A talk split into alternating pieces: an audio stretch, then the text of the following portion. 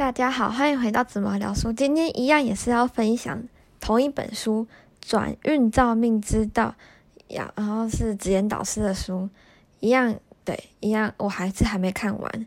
为什么呢？因为我觉得一本书好看的一本书，或是值得细细品尝的一本书，就是要慢慢看。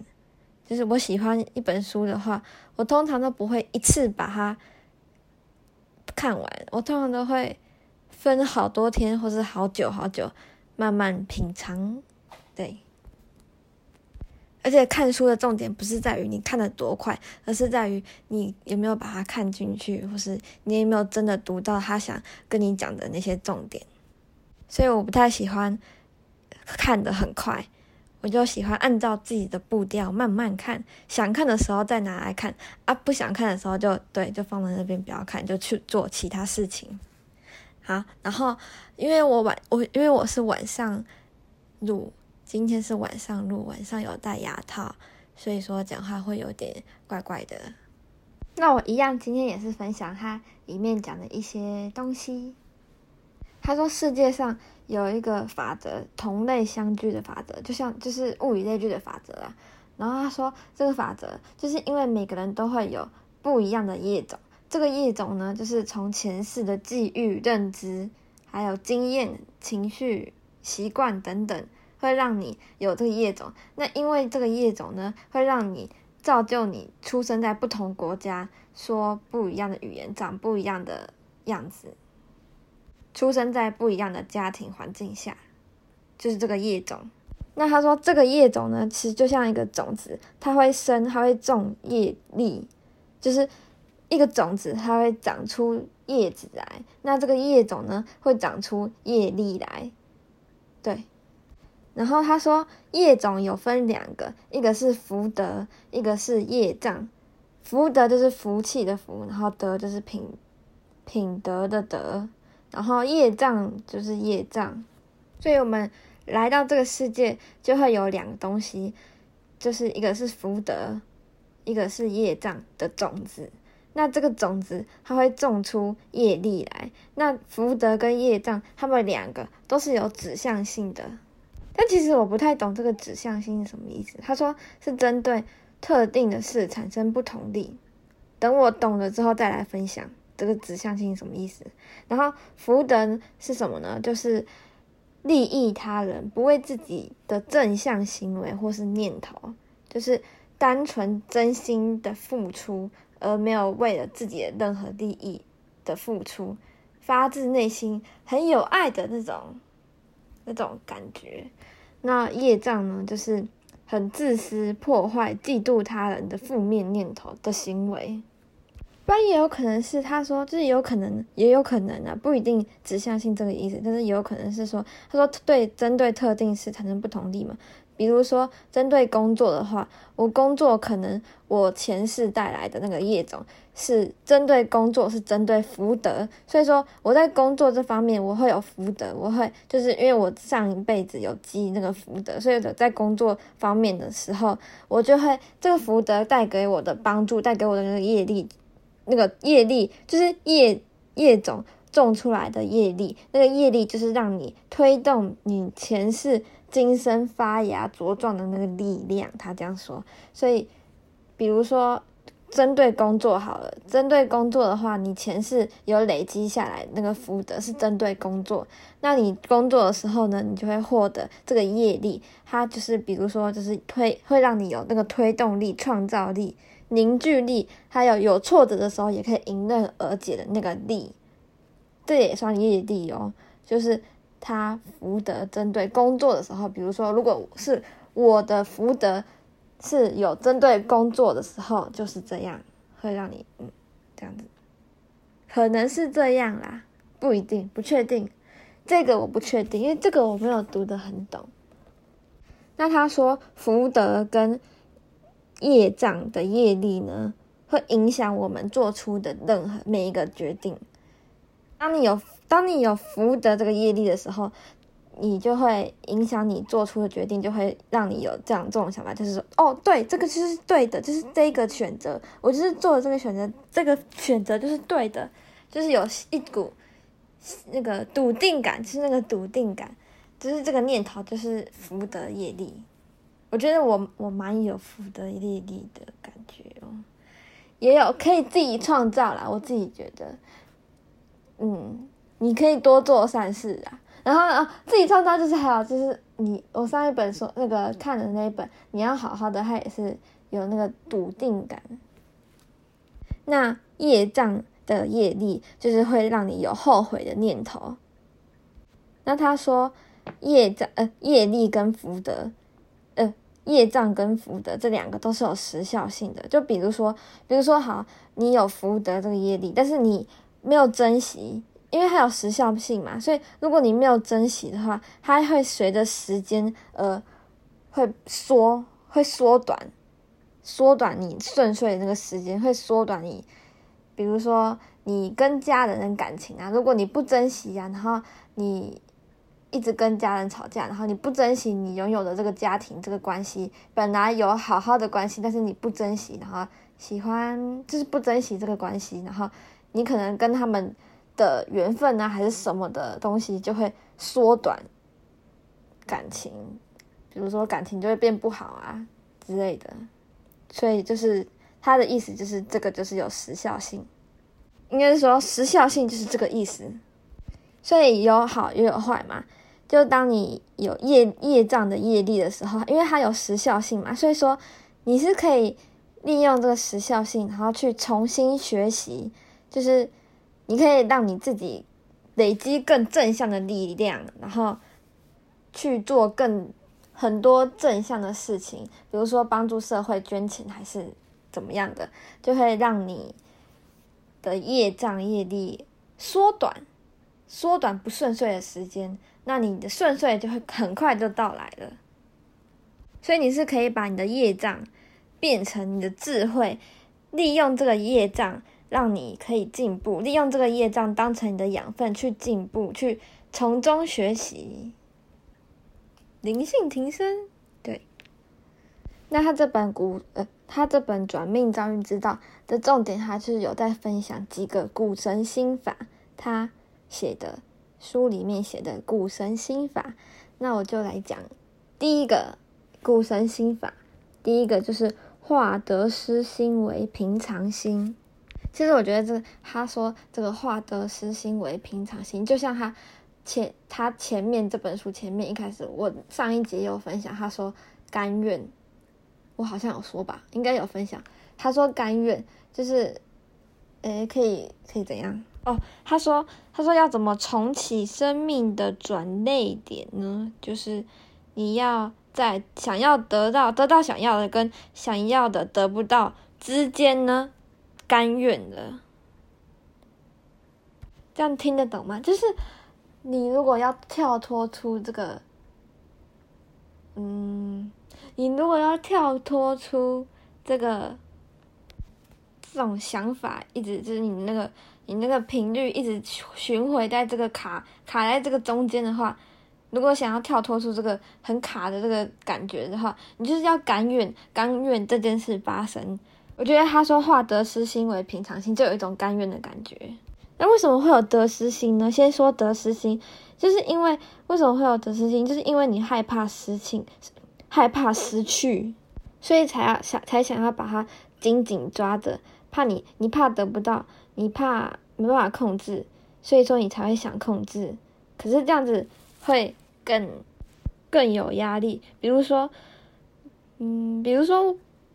以前小时候啦，小时候很久很久，国小的时候，就是可能小时候，因为是在成长的过程中嘛，就是难免会这样。然后我小时候就是比较没有安全感，所以交朋友的时候就很很怕会没朋友，然后所以就会一直黏着一个朋友，就是得心失得心失得失心过重，所以说就会害怕没有朋友，然后就会想要控制，就会想要。控制别人，但是别人就会有压力呀，然后所以就出现问题，所以我们的友情就不会长久。就针对任何事，其实都是这样。所以说，其实我发现呢，我现在身边的朋友啊，但是我后来也发现，我这样子真的，我也不喜欢我这样子。所以我后来发现，我最近呢，应该是长大之后吧，我身边的朋友都变成，还有包括我妈，就是都变成变成是对我的态度，就像爱理不理的那种感觉。就是当我需要他们的时候，他们才会出现，就不会说每天都一定要腻在一起，每天都一定要聊天之类的。就是有一种默默关注的感觉，然后默默我懂你，你懂我，然后也不会特别说，也不会特别点出来的那种。我知道你就在那，但是我不会去找你的那种安定感，就是因为有相信，我相信他们，我相信，我相信我们是互相支持，我相信我们怎么样，就是有一个相信，所以说就不会那么有得失心。但也有可能是我长大了啦。但是我觉得还是有，我相信这件事情，然后还有不会计较得失，得失心没有过重，然后还有甘愿。然后比如说，我妈最近就是走路，然后就跌倒了，然后就手就受伤。那平常他是不会贴 OK 绷，但是他这次就贴 OK 绷，然后就一直看他，一直看他，然后每天都一直关注那个伤口。然后就说问说到底可不可以撕啊？到底要不要重新拆那个 OK OK 绷？我就说你不要再管，你不要一直管那个那个伤口，你越管它，它就越好不了。因为其实像我平常受伤，我也不会特别贴 OK 绷，然后它其实就会自然的好。但是你如果你越是管它，你越是一直看它，你越一直去抠它，其实它反而就是。恢复的越慢，就像养小孩一样，也是，就是你要放手养，你就是让他飞，让他摔，让他去挫折，他才可以学到自己去学到东西。你如果一直把他抓很紧，然后不让他去学东西，不让他知道这个世界多可怕，哈，他永远觉得这个世界是美妙的，是安全的，对。那他说化得失心，得失心为平常心，他这个平常心呢，就比如说。比如说倒立，我每天倒立嘛，倒立可能可能三天有一天没有进步，三天有一天没有成功倒立，但是我就会有平常心的态度来看这件事情，就是想说，就是我会跟自己说，好，没关系，今天没有成功没有关系，我明天再练。因为为什么我会有这个明天再练的这个心态呢？其实我觉得有一个有一个很很。很很很关键的一个原因，就是有一个老师，有一个瑜伽老师，他就就是我们上课的时候，他就会跟我们说，没关系，你这次没有做到没有关系，你可以下次再练习就好。因为今天如果你没有做到，你你如果硬做的话，身体做错，就是如果你硬做，然后是做错，做到错的位置的话，身体会记到错的位置，那以后要改就可能就不好改了。所以说。就这次做不到没有关系，下次再做就好了，明天再试试就可以了。所以我就觉得，我就很喜欢这个想法，就是因为他有说，如果你身体做错了，身体会记住；你做对了，身体也会记住。所以说，不要勉强，太勉强自己。所以做任何事，不管是怎么样，做任何事，其实身体都会记住，不管是身体物理上的那种身体，还是心灵上的那种。都会记住，所以说就让自己放松，明天再试就好了。就像我今天没有心情读书，没有心情看 paper，就明天再用就好了。就是平常心，甘愿这件事发生，甘愿我今天心情不好，甘愿我今天没有动力，就是甘愿。但是他说明天再练是真的要练，因为你一过一天没有，我自己觉得啊，如果我一天没有练的话，会怕，还是会怕。就算是说平常心，但是还是会怕忘记，因为身体是有记忆的，但是身体应该也是会忘记的吧？如果你太久没练的话，而且就是要有一个习惯嘛，就是要有一个习惯。就像我上次上一集也有说，就是你可以利用每天做某一件事情来观察你今天的状态怎么样。所以其实就是化得失心为平常心，它也不是意思叫你逃避，而是叫你要放下执着，要放下，不要一直卡在那边，要跳脱出这个循环，就是要甘愿。所以就是要你放下执着，而不是让你逃避。所以也是要明天再练，然后也不是说一定要每一天，今天一定要完美，明天也可以完美，你也可以下个礼拜再完美。要给自己自由的时间。毕竟，如果你不给你自己自由，那也没有人给你自由啊。然后你再要求别人要给你自由，你说这样子是不是很不合理？因为你自己都没有给你自己自由了，你还要要求别人给你。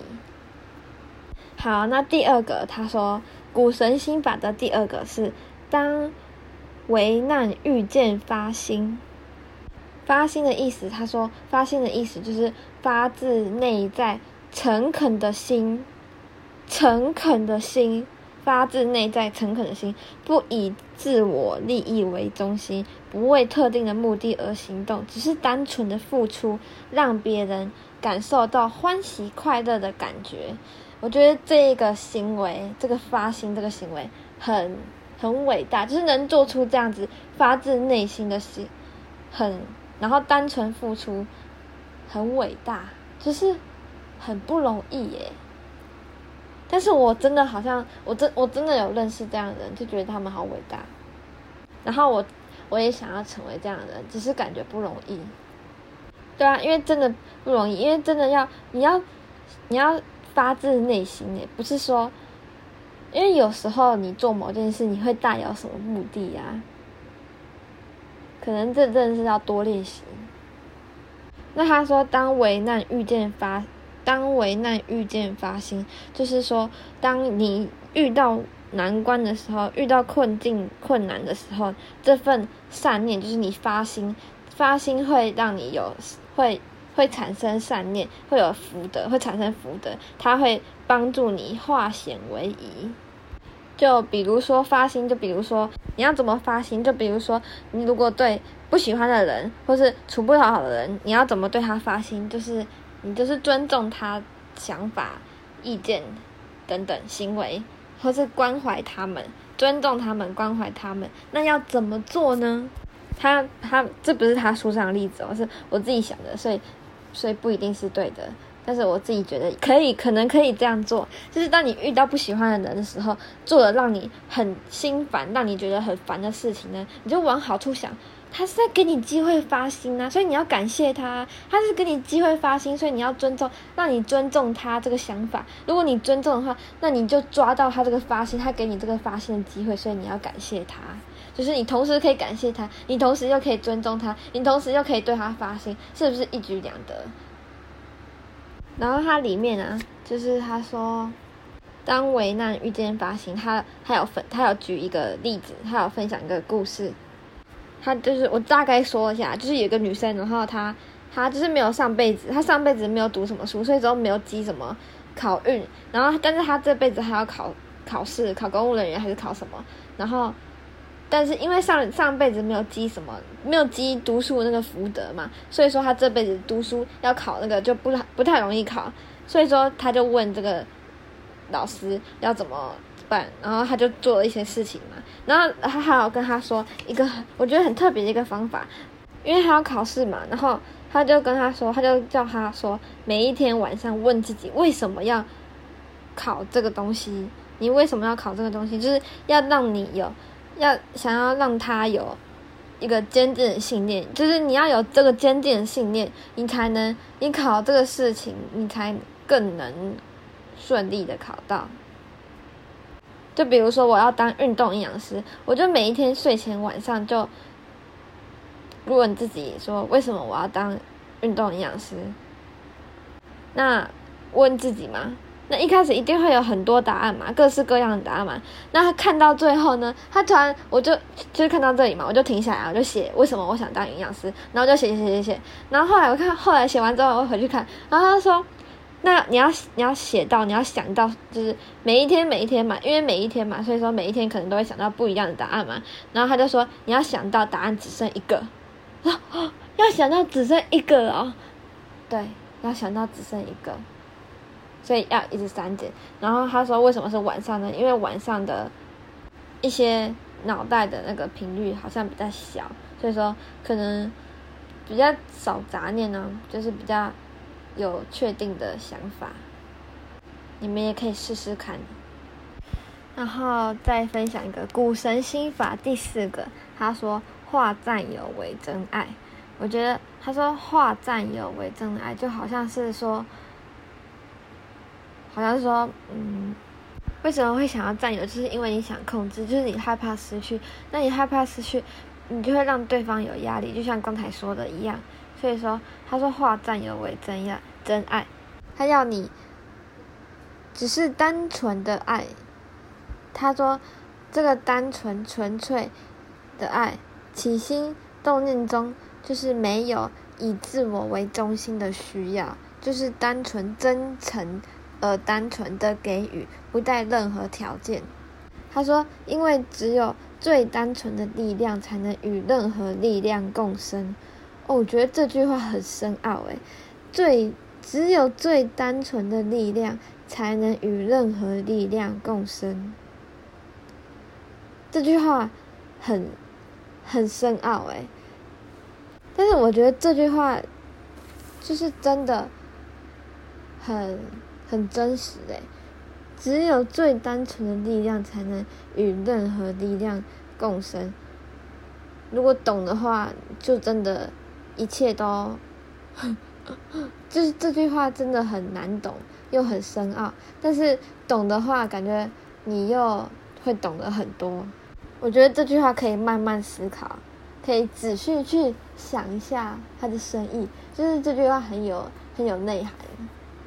我觉得化占有为真爱，我觉得我妈这这部分做的蛮好的，就是她她其实他养我们的方式好像就是放养，但是这可能是他自己个性，不不一定是他学从哪里学来的。但是他他就是平常就是这样养我们，就像我前几天在练习倒立嘛，然后我练习是因为倒立你就有可能会，如果后面没有墙壁的话，你就可能会往后翻嘛，所以说我就想说，那既然会往后翻，那就直接练习。那我看我要往后翻，我往后倒的话，要怎么样才可以倒的比较好？要怎么样才可以摔的比较好，比较不会痛？就是。摔也要也是要有技巧的嘛，所以说我就在练习自摔，然后我妈就在旁边做那个，就就在旁边冥想嘛。早上的时候她就在旁边冥想，然后我就在旁边倒立，我就一直在这边自摔，然后一直砰砰砰，她就很她就很很很稳定的、很平稳的在那边冥想。然后我就后来我就想想啊，其实她这样其实她的心。他的心脏蛮强大的，就是他自己的小孩在旁边一直摔摔摔，然后他就在旁边很安稳的、很冷静的，完全不受影响的在那边冥想。通常不是大部分人都都会很很很 shock，他说你到底在干嘛？然后摔那么大声，就是会会被吓到吧？会想知道你到底在干嘛？你有没有受伤还是怎么的？但是他完全也没有在意我。但是可是我今天换换换一个方向想，如果他今天。很很担心我，就是听到我这样摔，我可能也会被限制，就是反而会觉得，就是你干嘛管我那么多啊的那种感觉。但是他因为这样放养我，然后就会让我就是更勇敢的感觉吗？可以让我飞得更远。因为我今天他限制我不让我做这种事，我也会。就是帮手帮这你干嘛管我那么多的那种感觉？但是我还是会照样去做啊，就是反而会就会影响我们之间的关系。所以就像说，他说化真化占有为真爱，就是不要控制，反而可以让你们的关系变更好。所以又回来这句话很深奥的一句话，说只有最单纯的力量，最单纯的力量才能与任何力量共生。就是他没有，他这句话没有讲的很明白。就是你可以把任何情境到套路在这句话的感觉，话只有最最最单纯的力量，才能与任何力量共生。就是他完全没有，他放养我这个力量，最单纯力量，就是因为爱，所以说，他说这个爱呢，就只是单纯的爱着，就只是。在那边而已。即便有一天，他有举例，就是即便有一天对方放手离开，也不会因为内心的这个，就是反正他的意思就是爱永远存在着啦。就像我刚才前面说，就是我最近我发现我的朋友好像都是爱理不理，就像我妈也是这样子，不管不管，什么都不管那种。然后，哎，爱管不管，也没有到什么都不管啊。然后。